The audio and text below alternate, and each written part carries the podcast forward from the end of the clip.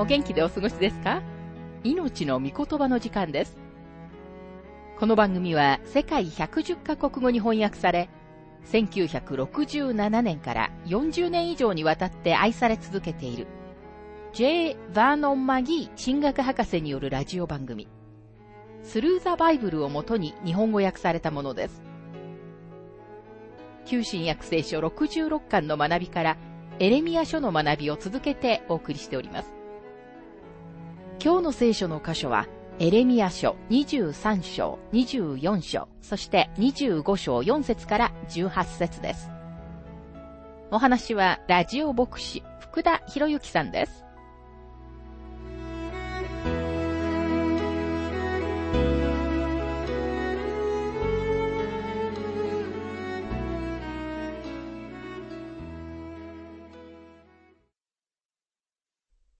さて、エレミア書23章の学びに入りますが、すべての黒雲には銀色の裏地があると歌に歌われています。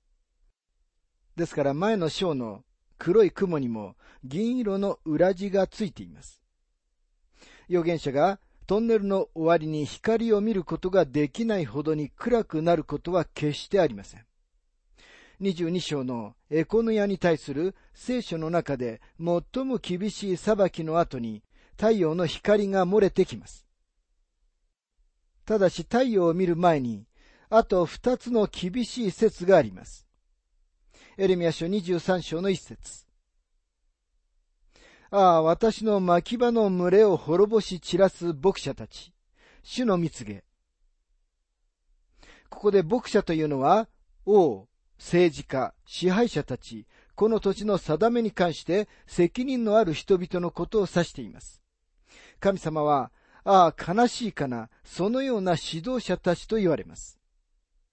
二節。それゆえイスラエルの神主は、この民を牧する牧者たちについてこうおせられる。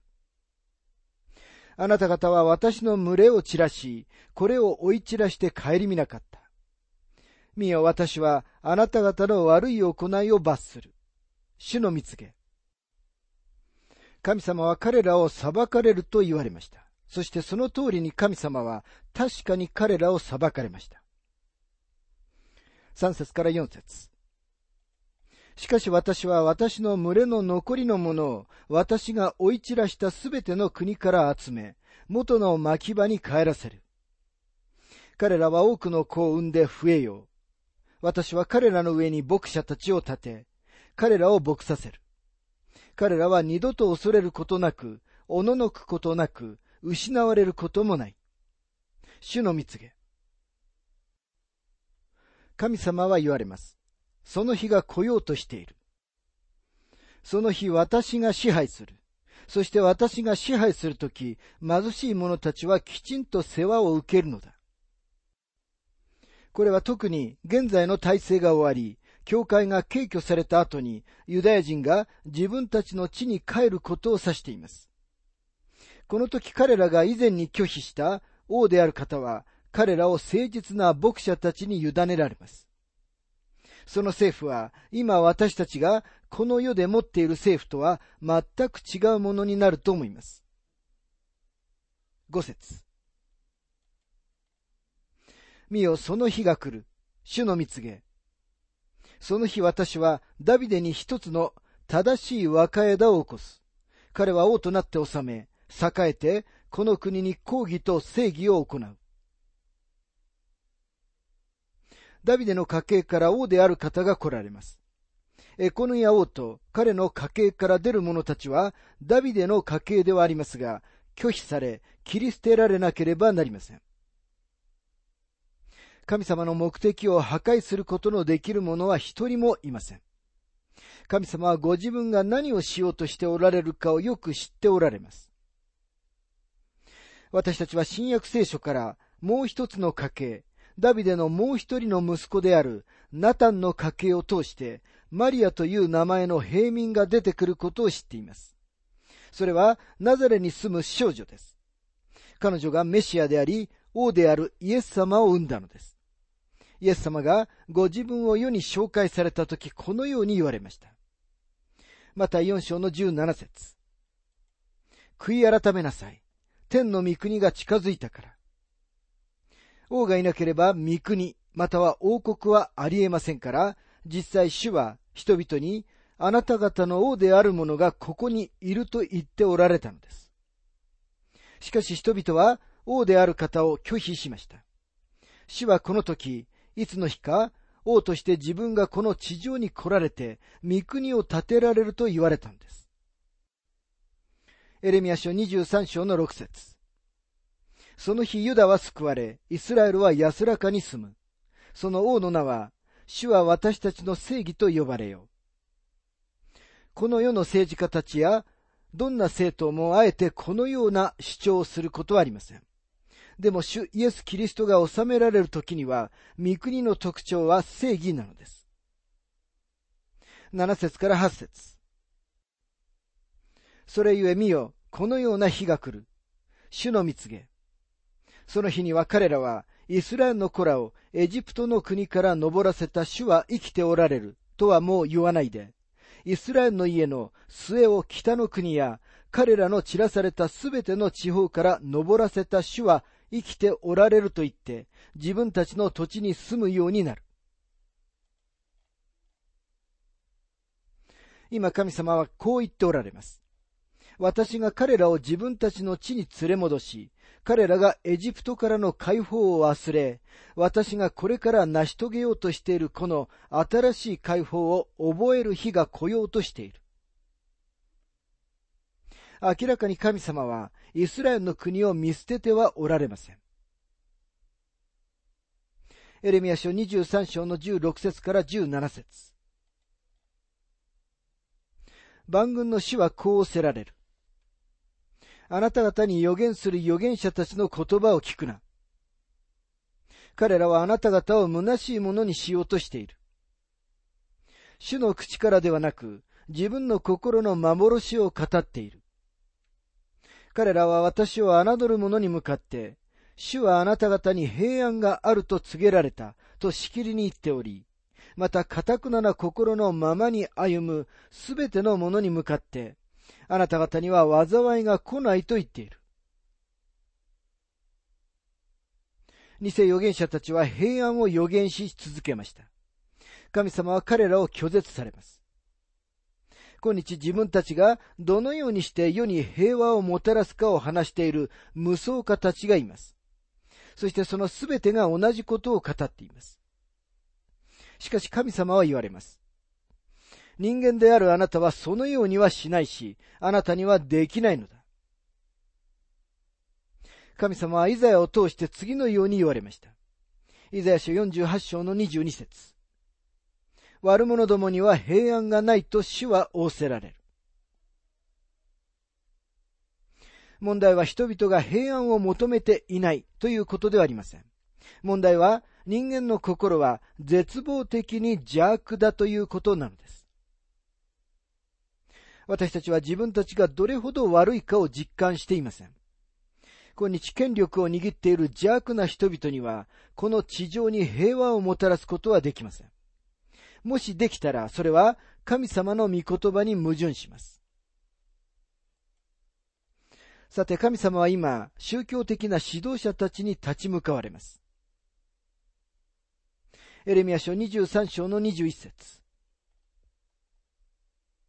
私はこのような預言者たちを使わさなかったのに、彼らは走り続け、私は彼らに語らなかったのに、彼らは預言している。神様はすでに政治的な指導者たちを信頼することはできないと言われました。彼らは平安をもたらすことはできません。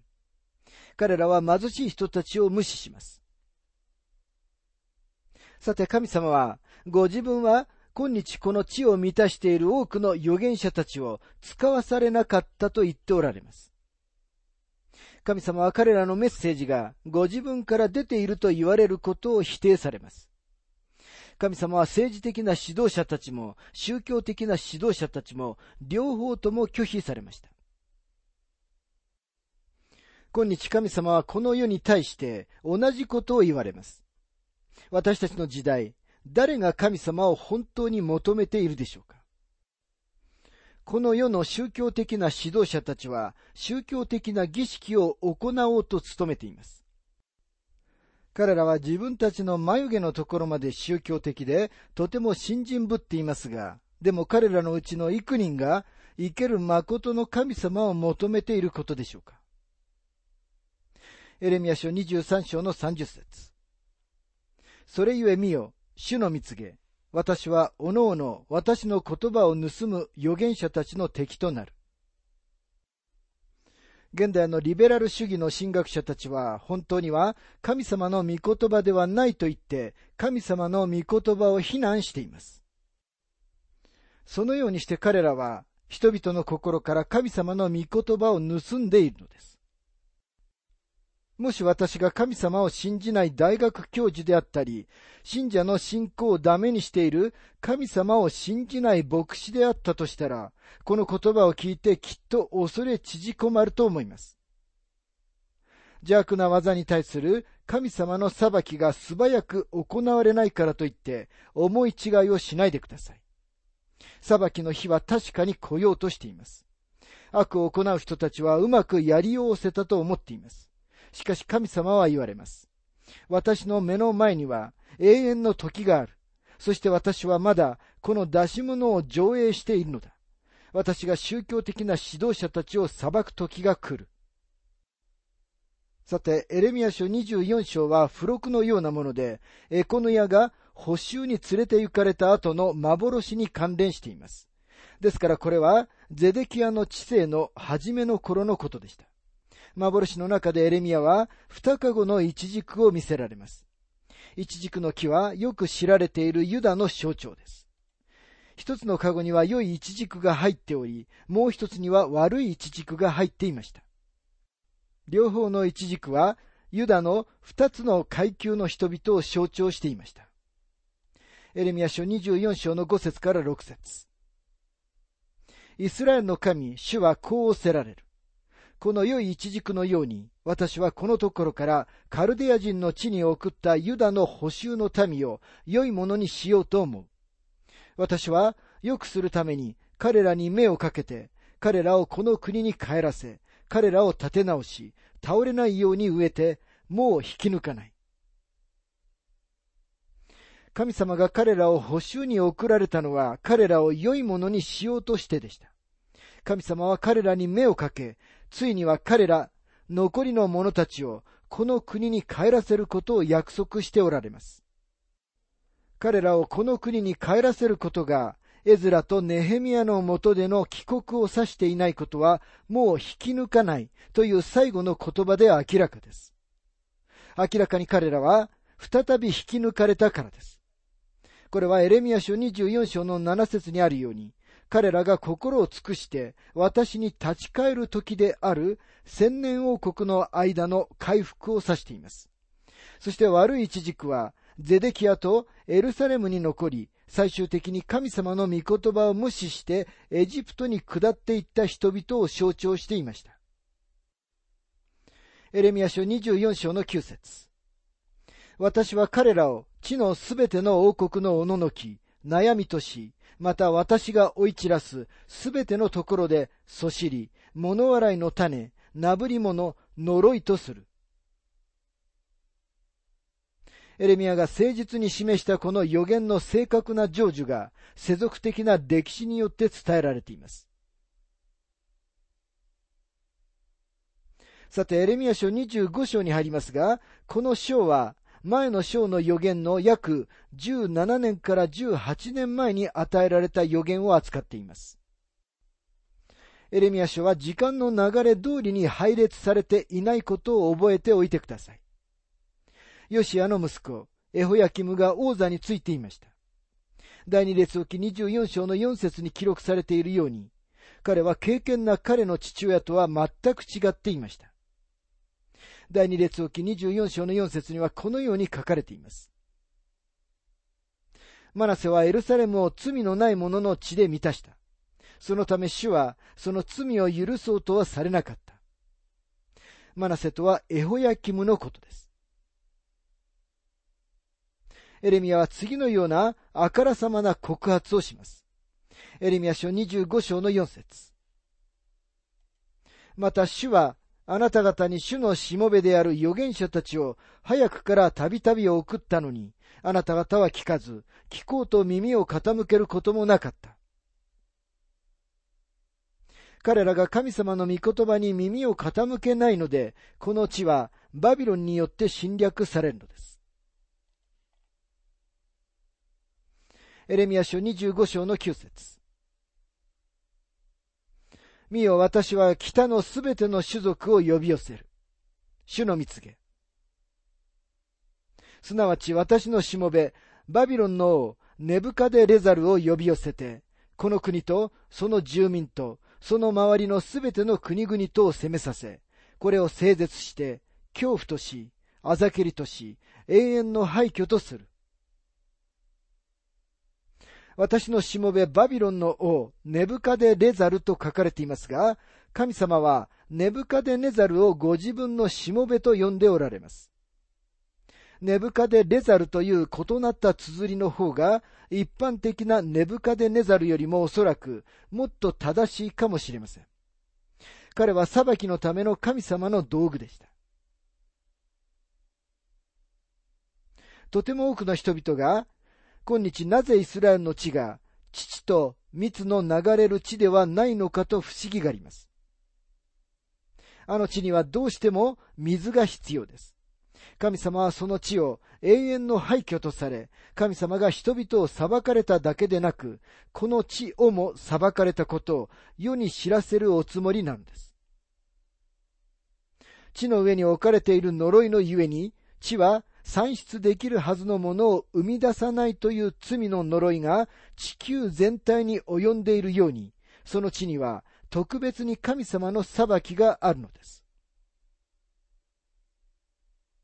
エレミア書25章の10節私は彼らの楽しみの声と喜びの声、花婿の声と花嫁の声、引き薄の音と灯火の光を消し去る。神様は彼らのすべての楽しみを取り去られます。また、嫁ぐことも、めとることもなくなります。引き薄の音が消えるとは、ビジネスと商業が終わることを意味します。また、灯火の光とありますが、彼らはもはや家庭で夕べのひとときを楽しむこともなくなるのです。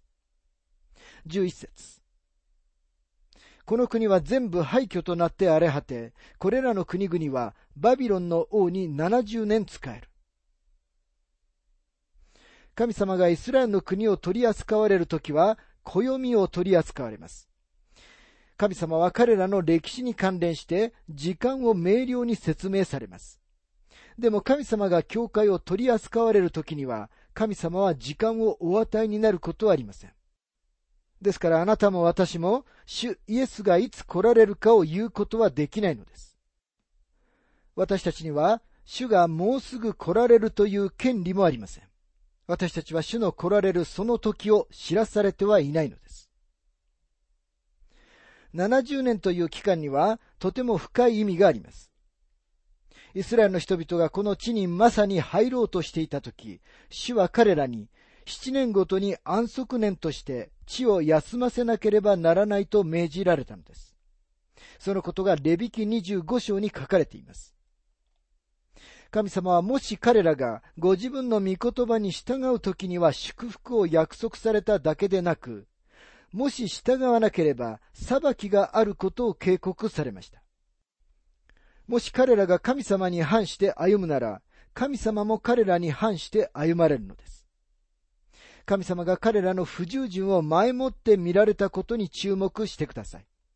そのことがレビキに次のように予言されていました。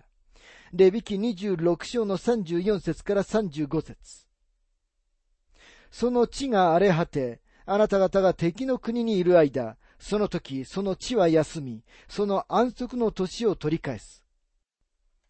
地が荒れ果てている間中、地はあなた方がそこの住まいに住んでいた時、安息の年に休まなかったその休みを取る。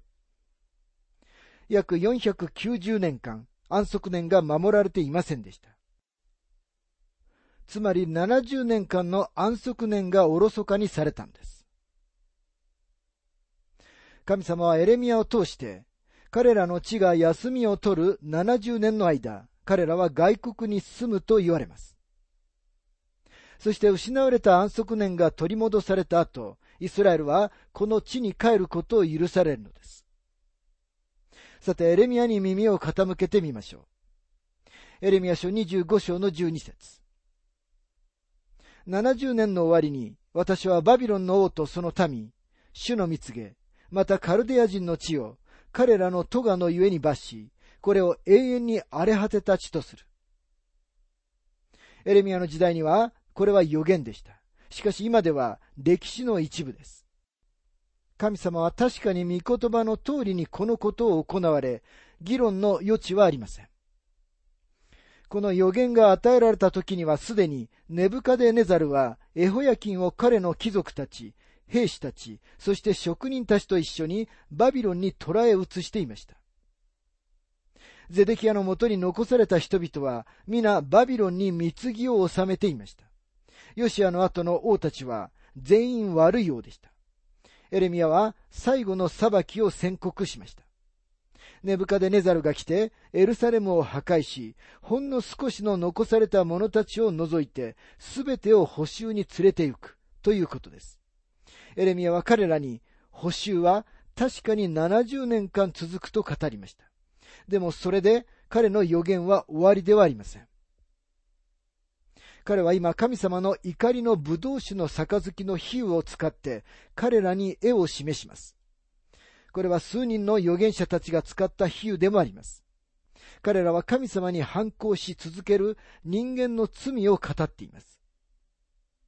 エレミア書25章の15節から17節誠にイスラエルの神、主は私にこうおせられた。この憤りの葡萄酒の杯を私の手から取り、私があなたを使わすすべての国々にこれを飲ませよ。彼らは飲んで、ふらつき、狂ったようになる。私が彼らの間に送る剣のためである。そこで私は主の見てからその杯を取り、主が私を使わされたすべての国々に飲ませた。さて彼は具体的にその国々を挙げます。18節エルサレムとユダの町々とその王たち、司たちに、彼らを今日のように廃墟とし、恐怖とし、あざけりとし、呪いとするためであった。もちろん最初にエルサレムとユダの町々、その王たちと司たちが言及されています。これは特にイスラエルの罪に関係してはいますが、神様ご自身の民だけに限定されてはいません。世界のすべての国々が有罪です。葡萄酒の杯がいっぱいになるように、神様の怒りがいっぱいになっていくのです。